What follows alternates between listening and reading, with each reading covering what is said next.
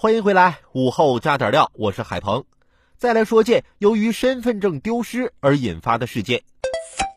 据媒体报道，八月十五号，在北京一家网络公司工作的王先生，因工作需要准备办理一张移动卡，结果发现自己的身份证已经开通了五张电话卡，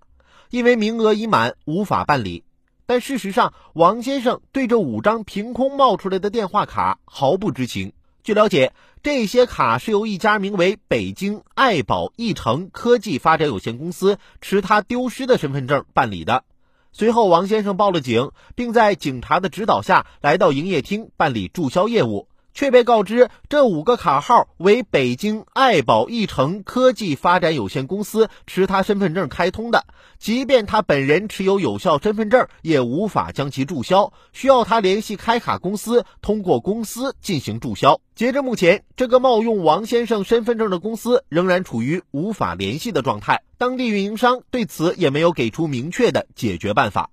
运营商这样的规定显然让人不能理解，有点甩锅的意味。首先一点，当初在王先生本人不在场且无授权的情况下，为何仅凭他的身份证就能由他人办理？再一点，如今明知这五个号码是他人冒用王先生的身份证开通的，王先生本人要求注销，为何不行？这种宽进严出的做法显然有违常理。对此，运营商给出的答复是公司对此有相应规定，只是不方便告知王先生具体的内容，这就令人匪夷所思了。到底是什么规定，居然连消费者都不能告知？这看起来更像是一种推责的敷衍答复。我们不妨来看看国家工商总局对此的做法。针对近年来身份证丢失、被人冒用注册公司的现象层出不穷，国家工商总局发文明确规定，身份证被冒用登记注册公司可以立即撤销。身份证丢失后被冒用办理手机卡，与登记注册公司在本质上看起来应该是相同的。那么，对冒用他人身份证办理手机卡的情况，运营商也应该负起主动纠错的责任。况且，运营商关于用户个人信息收集使用规则的公告中也明确，如用户拒绝依法提供个人有效证件以及真实身份等信息，或冒用他人证件，或者使用伪造、变造证件，我公司有权不提供服务或终止服务。